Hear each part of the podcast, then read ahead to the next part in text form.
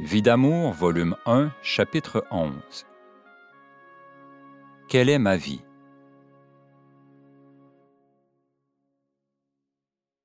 Au début de la Semaine sainte, je redouble d'ardeur dans mes prières, implorant Dieu que Georges puisse rencontrer une autre jeune fille qui l'aiderait.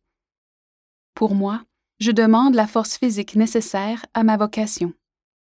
Les lettres et les appels téléphoniques de Georges se multiplient. Je maigris et j'entends dans mon esprit cette parole de mère supérieure des missionnaires d'Afrique. N'arrivez pas ici fatigué ou amaigri. Attendez alors. C'est un tourbillon démoralisant. Je tente de m'alimenter et de dormir. Je n'en suis plus capable. Le soir du jeudi saint, on me demande au téléphone. C'est encore lui. Alors, je lui dis que mes valises sont déjà parties et que c'est fini puis je raccroche, pendant qu'il parle encore, et je vais m'enfermer dans ma chambre, en pleurant. Que fais-tu, mon Dieu, en tout cela? Où es-tu? Le lendemain, vendredi saint, je vais à la cérémonie du chemin de croix vers 15 heures. Revenant chez moi, le médecin de famille, ami de mon père, me rencontre et me dit Qu'avez-vous? Vous ne semblez pas bien. Il m'accompagne à la maison et s'empresse de prendre ma pression artérielle. Je suis à bout de force. Au lit, dit-il. Je ne peux pas, je pars en voyage demain. Vous n'en serez pas capable. Au lit et repos. Non, ce n'est pas possible. Mon père retire ma valise sur le point d'entrer dans un wagon à la gare.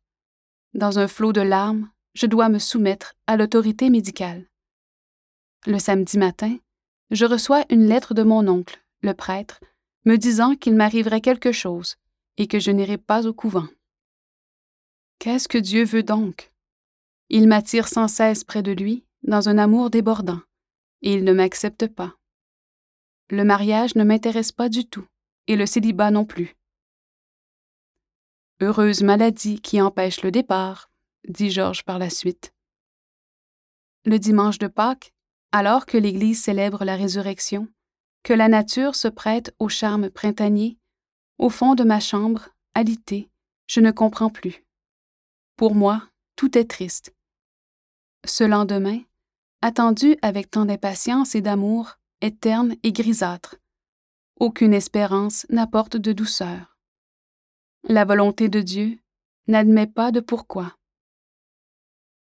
Les jours qui suivent sont calmes. Papa et maman sont compréhensifs. Est-ce vraiment le mariage qui m'attend? Je ne songe pas à l'éventualité d'une union avec Georges. Non, cet homme ne sera jamais mon mari. Ô mon Dieu, puisqu'il en est ainsi, donne-moi le mari que tu voudras, mais ne permets pas que je t'offense jamais. Afin d'enlever de mon esprit cette idée dévorante du couvent, je cherche celui qui pourrait un jour faire vibrer mon âme à l'unisson de la sienne.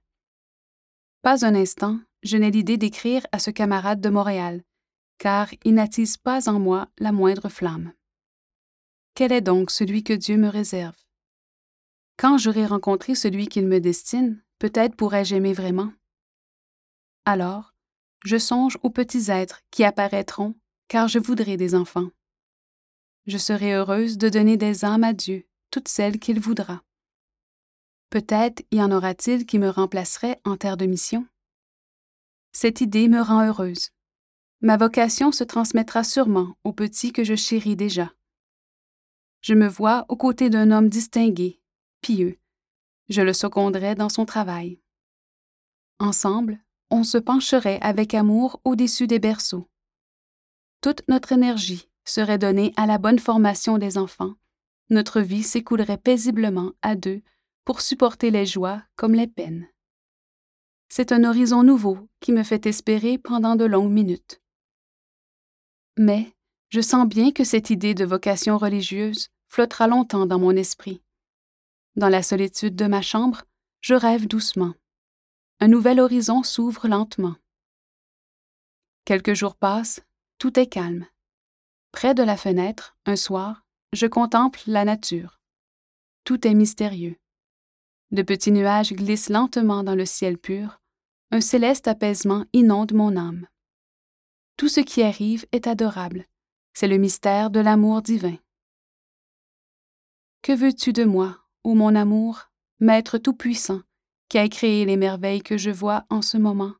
Que me réserves-tu? Je t'aime tant. J'attends ta volonté. Donne-moi l'homme que tu voudras, mais ne permets pas que je t'offense jamais. Aide-moi à me conserver bonne et pure.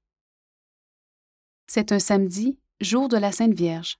Il est 19h30 quand la sonnerie du téléphone se fait entendre. On me demande. Croyant qu'il s'agit d'une compagne, je m'empresse d'aller répondre. C'est une voix masculine. Eh bien, oui, c'est lui, le grand Georges qui s'informe de ma santé. Il faut absolument que je te voie ce soir, dit-il. Ne me refuse pas, c'est trop sérieux. Attends-moi. J'accepte sa visite, croyant que ce sera la dernière. Il arrive, lourd de mystère. Que va-t-il se passer? Après avoir dégusté une légère collation, il cause de choses banales, puis il dit, après une pause prolongée, Je suis venu ce soir pour t'apporter quelque chose. Je veux t'avoir pour femme. J'attendrai tout le temps qu'il faudra. Je m'engage envers toi, t'assurant de mon intention sérieuse, et à cet effet, je te remets la bague qui symbolise ma promesse. Regardant le bijou, je constate qu'il s'agit d'une bague de fiançailles. Mais, lui dis-je, on ne change pas d'idée du jour au lendemain. Je ne peux pas accepter. Tu peux être assuré que je ne la rapporterai pas, dit-il. Je te la donne en gage de ma sincérité. Je ne t'oblige pas à la porter. Place-la où tu voudras. Je suis renversée de tant d'assurance. Après son départ, je montre le bijou à maman. Drôle de fiançailles, lui dis-je. La bague va aller au fond d'un tiroir et personne ne saura. Je suis encore loin du mariage, du moins, c'est ce que je pense. Le lendemain, Georges revient et il cause longuement. Pendant que je m'affaire auprès de maman, il révèle à papa son intention de m'épouser au cours de l'été. Je vois mon oncle, prêtre, quelques jours après, et je lui dis je n'aime pas son genre de vie. Si Dieu veut qu'il soit ton mari, il saura arranger les choses. Donne-toi la peine de le connaître. Et voici que les visites se répètent, et les appels téléphoniques aussi. Il semble devenu sage. Son bonheur s'extériorise continuellement. Ses confidences attirent ma sympathie et mon affection. Les parents de Georges ont eu des difficultés avec le curé de la paroisse. Par eux, il entendit tellement critiquer le clergé et la religion qu'il s'est révolté au point de ne plus assister à la messe dominicale. Il me raconte aussi que ça n'allait pas du tout dans ses classes. Il était en lutte continuelle avec ses professeurs. Il n'était pas compris, dit-il. Un jour, une compagne me dit Si tu connaissais davantage ce garçon-là, tu ne le rencontrerais pas. Bien qu'il ne soit pas question de mariage, cela m'alarme et je la questionne. C'est au sujet des femmes, dit-elle. Lors de la visite suivante, ce n'est pas très gai pour Georges, car j'entends bien avoir une explication. Je n'ai rien à me reprocher, dit-il, et je suis prêt à poursuivre celles qui osent affirmer des choses qui n'existent pas. L'affaire en reste là.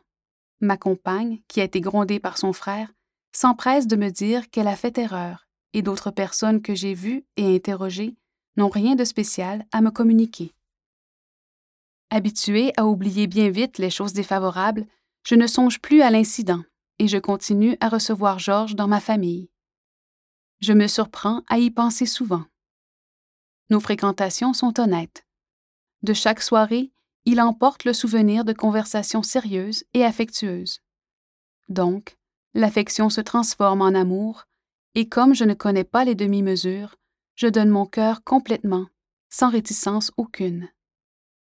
Nos fréquentations demeurent pures. Les fiançailles ont lieu le 27 mai, et le mariage sera célébré le 1er juillet. C'est sûrement celui que Dieu me destine, car tous les événements se sont enchaînés de façon à ce qu'il en soit ainsi.